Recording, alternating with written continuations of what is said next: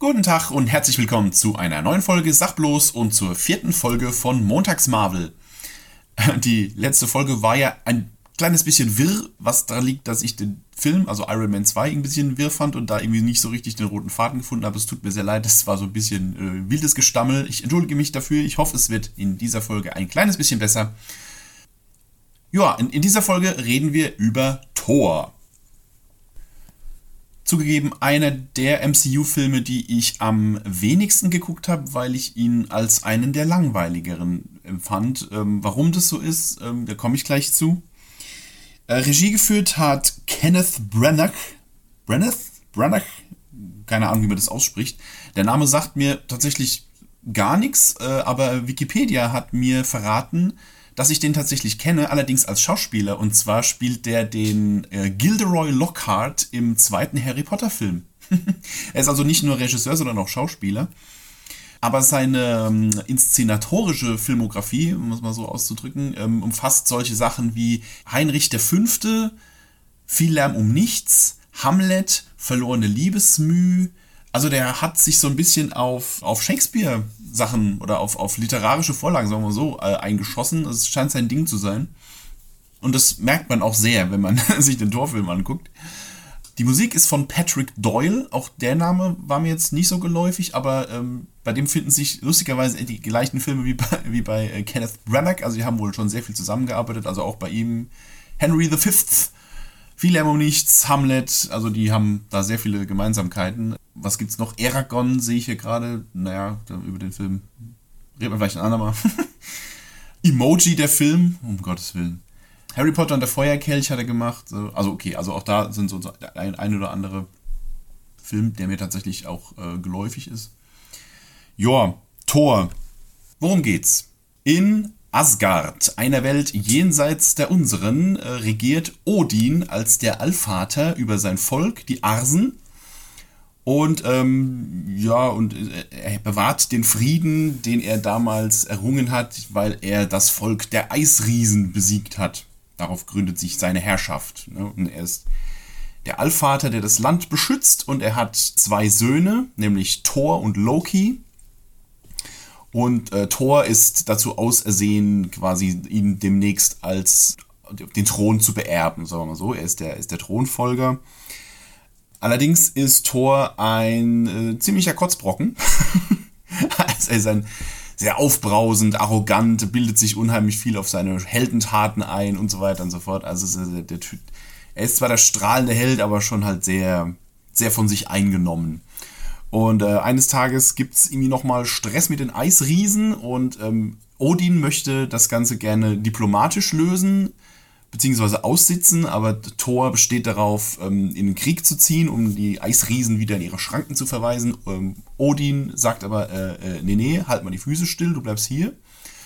Und Thor entschließt sich, diesen Befehl zu verweigern und mit einer Hand, mit einer Schar treuer Gefährten ähm, auf eigene Faust loszuziehen, um die Eisriesen zu vermöbeln, was er dann auch tut. Er ist zwar erfolgreich bei seiner Mission, kehrt zurück, stößt dabei aber bei Odin eben nicht gerade auf Gegenliebe, aufgrund seiner Eigenmächtigkeit, was Odin dazu veranlasst, ein Exempel zu statuieren und Thor zu bestrafen, indem er ihm erstens all seine Fähigkeiten nimmt, seine Stärke und seine Fähigkeit, äh, Blitze zu schleudern und blablabla, das ganze Zeugs, was Thor so kann. Und er belegt Thors Hammer, der seine Fähigkeiten verstärkt, ähm, belegt er mit einem Bann. Und der Bann besagt, dass nur derjenige, der sich dieses Hammers als würdig erweist, in der Lage sein wird, ihn zu heben. Das heißt, Thor muss sich erst wieder beweisen und seine ja, seine Würde wiederherstellen, bevor er wieder den Platz an der Seite von Odin bzw. die Thronfolge dann antreten kann. Ja, und zu guter Letzt wird er noch von Odin äh, aus Asgard verbannt und auf die Erde geschickt, um dort quasi Demut zu lernen.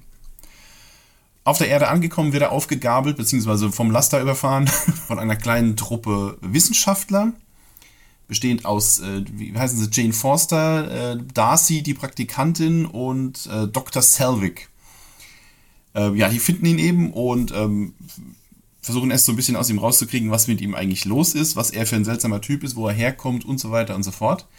Währenddessen wird Thors Hammer von Shield in der Wüste ähm, gefunden und direkt mal, ähm, sie können ihn zwar nicht abtransportieren, weil sie eben den Hammer nicht heben können, aber er wird dann direkt mal so eine kleine Militärbasis drumherum gebaut und Thor muss dann erstmal versuchen, seinen Hammer wiederzukriegen, was ihm nicht gelingt, weil er eben sich noch nicht als würdig erwiesen hat. Währenddessen in Asgard intrigiert Loki gegen Odin. Äh, Loki hat von den Eisriesen erfahren, dass er eigentlich gar kein Arse und somit kein Sohn Odins ist, sondern dass er eigentlich ein Eisriese ist und adoptiert. Wie das genau funktioniert, weil die sehen schon ziemlich anders aus. Vielleicht sind Asen und Eisriesen Formwandler. Ich habe keine Ahnung, was das soll. Jedenfalls, äh, Loki ist eben kein Ase und ab diesem Punkt ähm, fängt er eben an, gegen Odin zu ähm, intrigieren, um sich den Thron äh, von Asgard unter den Nagel zu reißen. Und gleichzeitig versucht er eben seinen Bruder bzw. Stiefbruder Thor auf der Erde zu eliminieren, damit er eben äh, den künftigen Thronfolger auch aus dem Weg geräumt hat. Er schickt dann einen sogenannten Destroyer, so eine Art Roboter, keine Ahnung, magischer Roboter, schickt er auf die Erde, um äh, Thor eben zu vernichten. Und Thor äh, wirft sich dann aber quasi vor seine neuen Freunde, die er da auf der Erde gewonnen hat, und äh, sagt: Hier, ähm, lass sie in Frieden und nimm stattdessen mich. Was ihn in den Augen Odins, beziehungsweise was den, den, in den Augen des Hammers? Man weiß es nicht. Jedenfalls, der Bann, der Bann bricht. Thor hat sich als würdig erwiesen und bekommt seine Superkräfte und den Hammer zurück, macht den Destroyer kaputt kehrt nach Asgard zurück, äh, gibt dort Loki nochmal ordentlich eins aufs Maul, der stürzt in die Unendlichkeit des Weltraums in eine Art Dimensionsloch, weiß nicht genau, also auf jeden Fall, er verschwindet in, in, ins Ungewisse. Beim Kampf mit Loki wird der Bifrost, die Regenbogenbrücke, die die Verbindung zwischen Asgard und allen anderen Welten darstellt, ähm, irgendwie beschädigt und äh, richtet sich auf die Erde und droht quasi die Erde zu zerstören und, äh, und Thor sieht sich gezwungen, quasi den Bifrost zu vernichten, was zwar die Erde rettet, aber quasi seine Verbindung zur Erde für immer abschneidet. Das heißt, er kann also auch seine, seine neue geliebte Jane Foster, die er auf der Erde kennengelernt hat, nie wiedersehen. Aber ist eben in, in der Gewissheit, dass er sie gerettet hat. So, so in etwa endet der Film. Ja, Warum finde ich den irgendwie seltsam?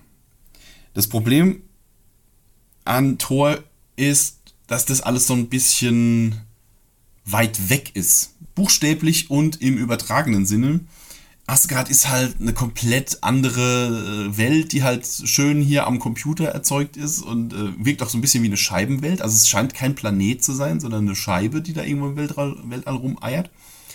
Ja, und es ist halt eben diese, diese weit entfernte Welt, zu der man nicht so richtig Bezug hat, weil man hat sie eben auch gerade erst kennengelernt und die ganzen Figuren, die da auftauchen, sind dann auch am Anfang auch noch so ein bisschen egal und es ist halt alles sehr, ich finde, der ganze Film wirkt sehr theaterhaft, sehr kulissenhaft. Also jedes, jede Location, in der man ist, äh, wirkt irgendwie künstlich und nicht so richtig mit der Welt verbunden. Sei es Asgard, sei es später dieses, diese kleine Stadt in New Mexico, wo das ganze Spiel wirkt auch irgendwie wie, wie so eine Kulisse, wie so drei, vier Häuschen, die sie da hingebaut haben und der Rest ist halt irgendwie, keine Ahnung, nur Hintergrund. Ja, es wirkt irgendwie alles so ein bisschen unnahbar, die, die, die ganze Handlung. Und Thor wirkt die ganze Zeit, also zumindest in seiner, in seiner Form, so wie er halt als Superheld aussieht, wirkt total verkleidet. Also man sieht, dass ähm, Chris Hemsworth, der den Thor spielt, äh, dass der blondierte Haare hat und blondierte Augenbrauen, was super bescheuert aussieht. Und er hat da diese Rüstung an und das Cape, das so aufgebauscht hinter ihm her. Das sieht halt alles so aus wie so ein, wie so ein Theaterkostüm, was er da anhat. Das gibt sich im Laufe der Filme irgendwie, aus welchem Grund auch immer, irgendwie kriegen sie es später besser hin, aber in dem Film wirkt er noch sehr, sehr verkleidet halt. Gleiches gilt für Odin, gleiches gilt für Loki. Ähm, ja, fand ich so ein bisschen. Ich komme da nicht so richtig ran an die Figuren, sagen wir mal so. Zudem finde ich Thor als Figur halt auch so ein bisschen, boah. Also ich habe so ein, zwei, drei Comics gelesen, mit, wo Thor drin vorkommt. Und ich finde den Comics noch viel schlimmer. Ähm, also der hat halt so diese, diese geschwollene Shakespeareske Sprache, sehr hochtrabend, sehr geschwollen, spricht die ganze Zeit. Und äh, in den Comics ist es noch schlimmer, weil da spricht er noch in dritter Person von sich selbst, was noch ganz bescheuert ist. Aber so halt eben auch mit dieser, mit dieser geschwollenen Sprache, die er da führt. Und das ist halt alles so ein bisschen, oh, ich weiß auch nicht. gibt sich ja dann auch mit den, mit, von Film zu Film wird Thor ja zunehmend cooler. Gott sei Dank, war aber in dem Film fand ich ihn halt auch so ein bisschen, ja, es ist nicht, nicht mein Superheld, tatsächlich. Ich meine, ich verstehe schon, was das soll. Der, die ganze, der ganze Torplot hat irgendwie so ein bisschen was von Shakespeare, ne? Der, der König und sein, und sein Nachfolger und der Intrigant, der ihm den Thron streitig machen will und diese ganzen Querelen um die, um die Thronfolge und bla bla bla, das hat schon was von, von Hamlet, beziehungsweise von Macbeth, so, ne, von, von, der, von der Grundthematik her. Dann hast du noch, dann rührst du noch ein bisschen Herkules mit rein und dann hast du den Plot von Thor. Also, ne, ich verstehe schon, warum das dieses Shakespeareske hat, aber es ist halt trotzdem ein bisschen anstrengend, so als für so einen Superheldenfilm. Was so ein bisschen, äh, auch so ein bisschen holpert, ist halt, aber das, das ist halt bei Marvel generell so, dass sie eben Asgard, die Welt, die man halt aus der nordischen Mythologie kennt, irgendwie versucht haben, in dieses Superheldenuniversum damit rein zu puzzeln. Deswegen fragt man sich halt, ja, wir haben hier Weltraum und Planeten und alles Mögliche, aber dann hast du eben auch noch hier Asgard, diese seltsame Scheibenwelt, die da irgendwo rumfliegt plus die anderen acht Welten, also es sind ja irgendwie die, die neun Welten, die vom Weltenbaum Yggdrasil zusammengehalten werden und halt Asgard, Midgard, also die Erde, Jotunheim, wo die Eisriesen herkommen und noch die fünf restlichen, die mir jetzt gerade nicht einfallen.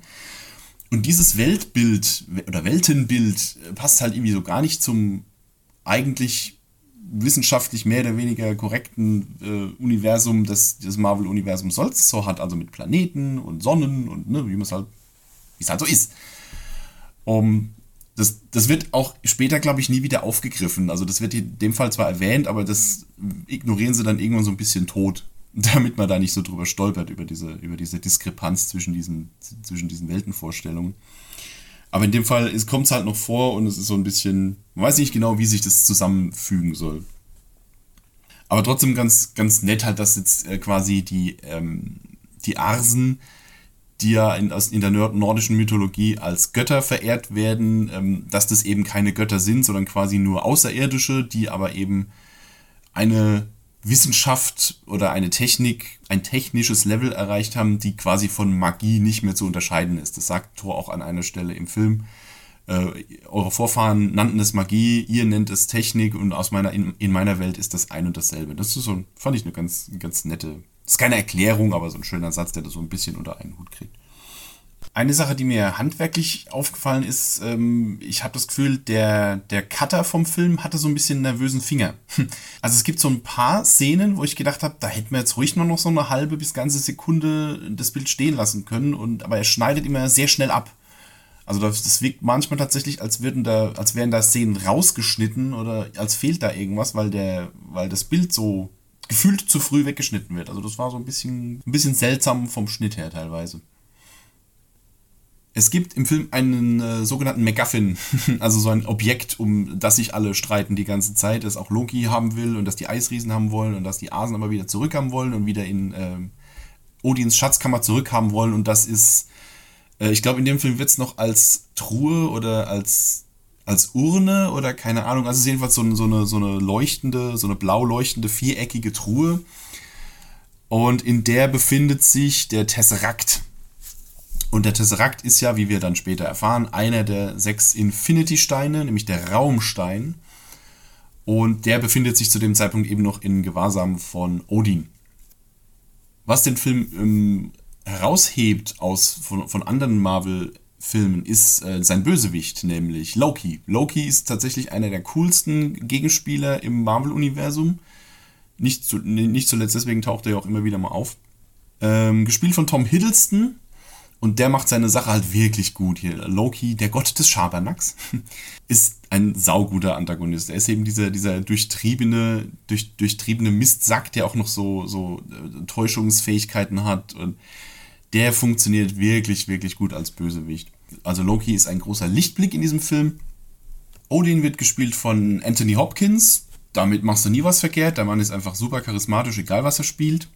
Schade, dass er in dem Fall so ein bisschen eine kleine Rolle hat. Im, im, irgendwo in der Hälfte des Films verfällt er in den Odin-Schlaf, was auch immer das bedeuten soll. Er wird also einfach so aus der Handlung rausgenommen und fällt quasi in, in so eine Art todesähnliche Ohnmacht und kommt am Rest des Films nicht mehr vor ich habe nicht verstanden, was das soll, weil das ist so ein bisschen eine lahme Ausrede, warum er jetzt nicht mehr da ist und, und Loki jetzt hier quasi tun lassen kann, was er will.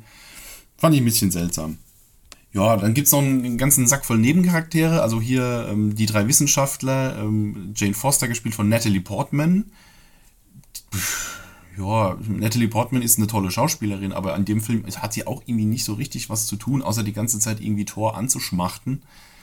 Aber so richtig was leisten tut die in dem Film halt auch nicht. Genauso wenig wie ihre zwei Kumpane hier, äh, die Praktikantin Darcy, die gespielt wird von äh, Kat Dennings, die kennt man aus Two Broke Girls, falls das jemand geguckt hat. Und Dr. Selvig, gespielt von, wie heißt der? Stellan Skarsgård. okay, der Name sagte mir vorher auch nichts.